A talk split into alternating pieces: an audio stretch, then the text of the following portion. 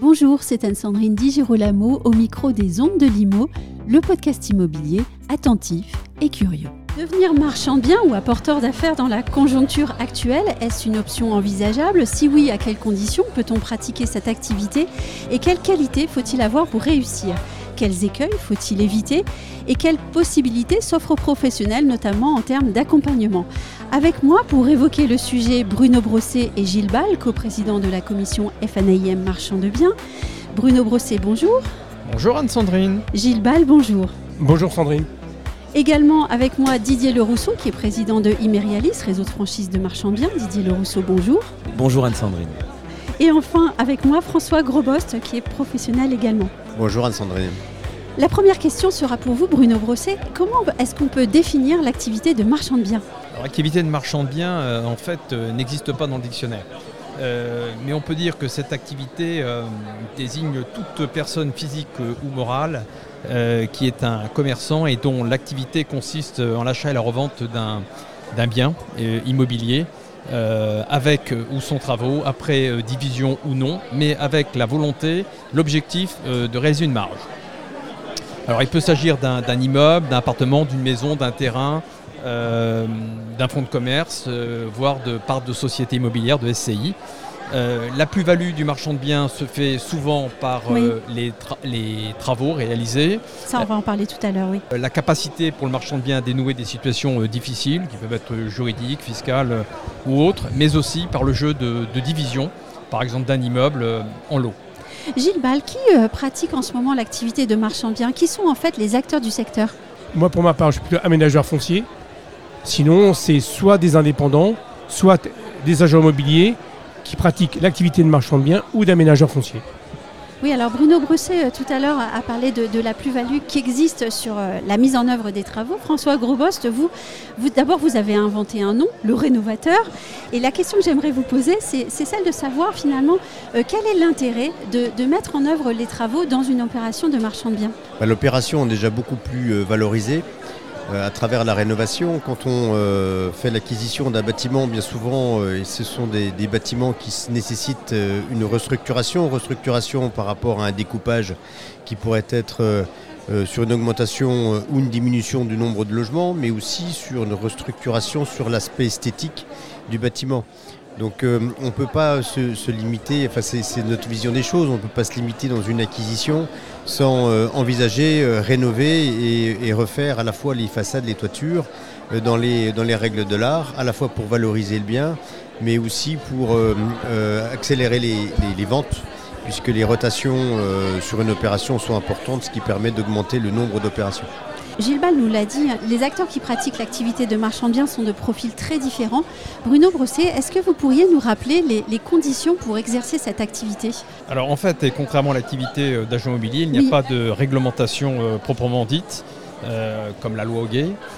par contre, il y a un statut du marchand de biens qui est défini par un article du Code général des impôts, enfin en fait par deux articles, hein, c'est l'article 1115 et 1020, qui précise euh, l'obligation euh, d'acheter et de revendre dans un délai qui est de 5 ans euh, et de 2 ans en fait pour les terrains dès lors qu'on veut les diviser. Est-ce qu'il y a des, incompatibilités ou bien des contraintes? Alors je parle d'incompatibilité entre l'activité de marchand bien et celle d'agent immobilier par exemple. Il n'y a pas forcément d'incompatibilité, sauf à dire qu'un mandataire ne peut pas acquérir un bien qu'il est chargé de vendre. Euh, il y a un conflit d'intérêts mhm. qui est évidemment euh, manifeste et qui pourrait se traduire par une annulation euh, de la vente. Quelle qualité faut-il, Gilles Ball, pour, pour être un, marchand de biens efficace, efficient? Avant tout, être un bon professionnel. Beaucoup se sont inventés sur ce métier, malheureusement. Et on, a vu de tout. Aujourd'hui, effectivement, la crise, parlons-en, va amener à identifier les vrais professionnels, les professionnels de terrain, les gens qui ont l'habitude, qui sont déjà dans des opérations depuis un certain temps, qui peuvent mobiliser des fonds propres. C'est ça qui est important. Et je trouve que euh, c'est un, c'est un vrai métier. Et d'ailleurs, François Grobost, je crois que vous êtes très attaché à la qualité euh, du travail effectué, à, une vraie euh, mission aussi sur le bâtiment que vous remettez euh, sur le marché. Oui, c'est important. Je pense qu'une belle rénovation fait partie de la notoriété à la fois de sa propre mmh. entreprise, mais aussi dans tout le milieu et dans toute la profession, que ce soit les notaires ou les professionnels de l'immobilier, quand ils voient que vous livrez aux acquéreurs des logements dans des bâtiments qui sont totalement rénovés, euh, il y a une satisfaction qui est généralisée sur toute la chaîne de, la vente. Mm. Et ça, c'est euh, ça c'est important.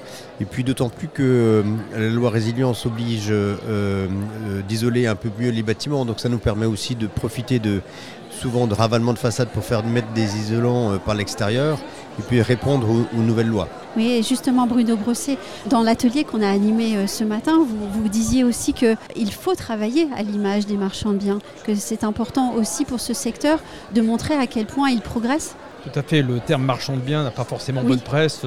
C'est attaché souvent une image de gens qui sont des profiteurs, euh, qui veulent réaliser des marges euh, très rapidement et sans forcément de valeur ajoutée.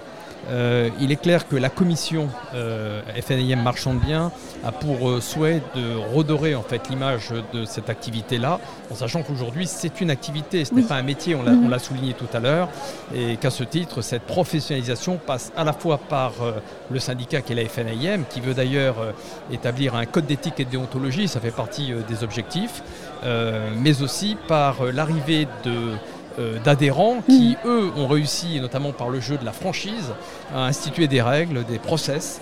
C'est le cas notamment du dernier adhérent qu'on a fait venir, qui euh, est Imerialis, euh, le premier groupe de franchise en France. Gilles Ball, vous vouliez réagir tout à l'heure? Je voulais juste repréciser que ce métier peut aussi acquérir de nouvelles lettres de l'OBS, dans le sens où la, loi climat et résilience, et notamment la, réglementation sur l'artificialisation des sols, va faire qu'on va être obligé de travailler de plus en plus dans l'ancien, il y aura moins en moins de neuf, et que rénover, diviser, eh bien, ça va être un, vrai métier euh, de chef d'entreprise, avec beaucoup de rigueur et un grand sens de la gestion métier de chef d'entreprise, j'en viens donc euh, à la question du financement, puisque elle, est très importante, et notamment dans le contexte bancaire actuel.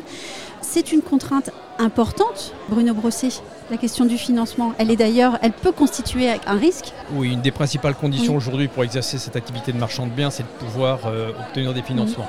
En sachant que euh, non seulement il est nécessaire d'avoir des apports relativement importants, euh, les banques aujourd'hui, vu la conjoncture, euh, sont évidemment très regardantes dans le niveau des, apports, euh, mais aussi compte tenu des taux d'intérêt des courts termes, qui sont évidemment élevés, il s'agit de pouvoir réaliser rapidement les opérations pour justement limiter les frais financiers.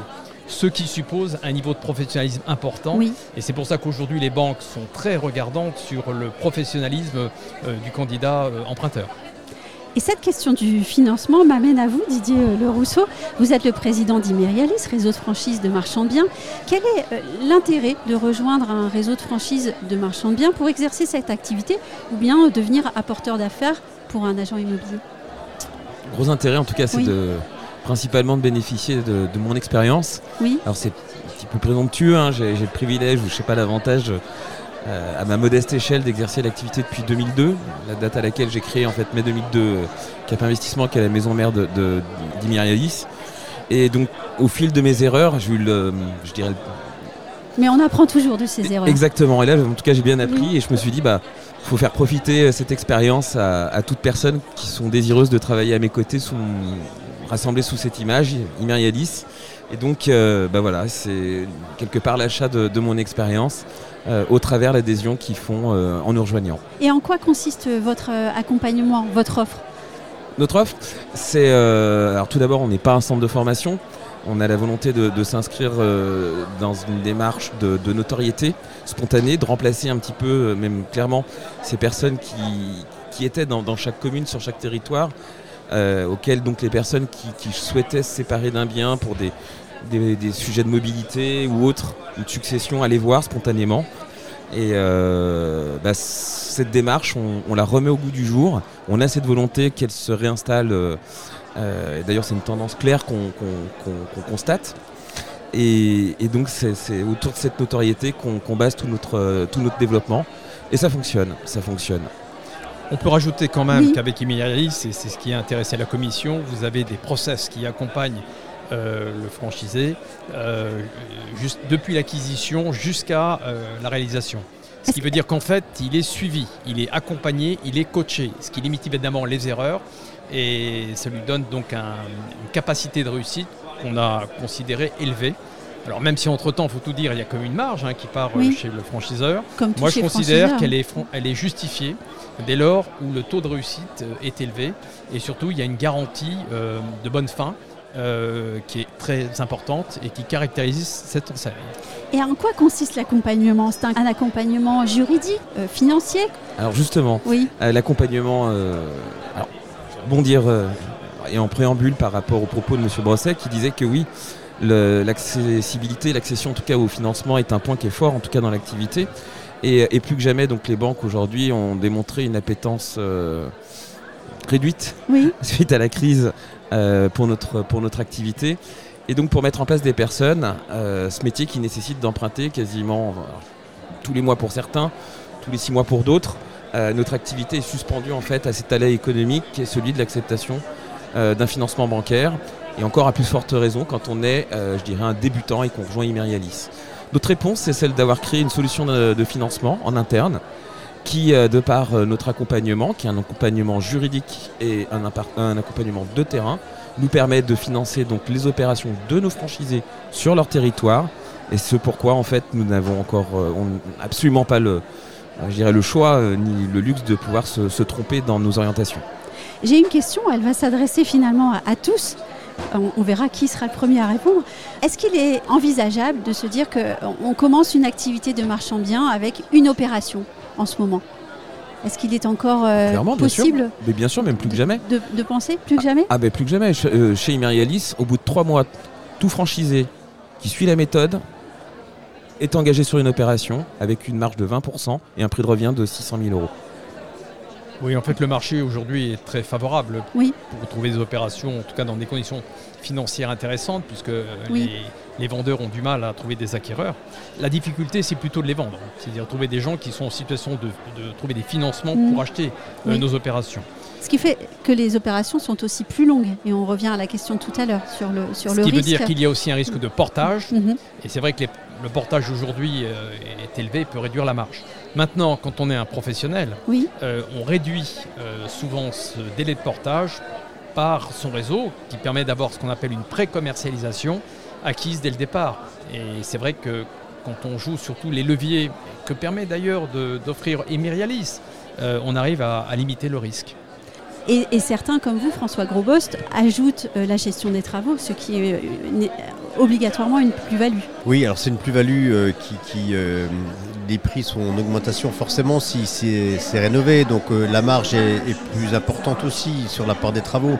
On parlait tout à l'heure de délai, simplement quand on s'attaque à la rénovation d'un bâtiment, on parlait d'un délai de trois mois tout à l'heure, c'est un peu court pour, pour, rénover parce que il faut déjà s'entourer d'artisans et puis de, personnes compétentes et il y a tout un projet derrière de chiffrage de travaux, de permis à déposer. Si on est sur des secteurs sauvegardés, c'est plus long.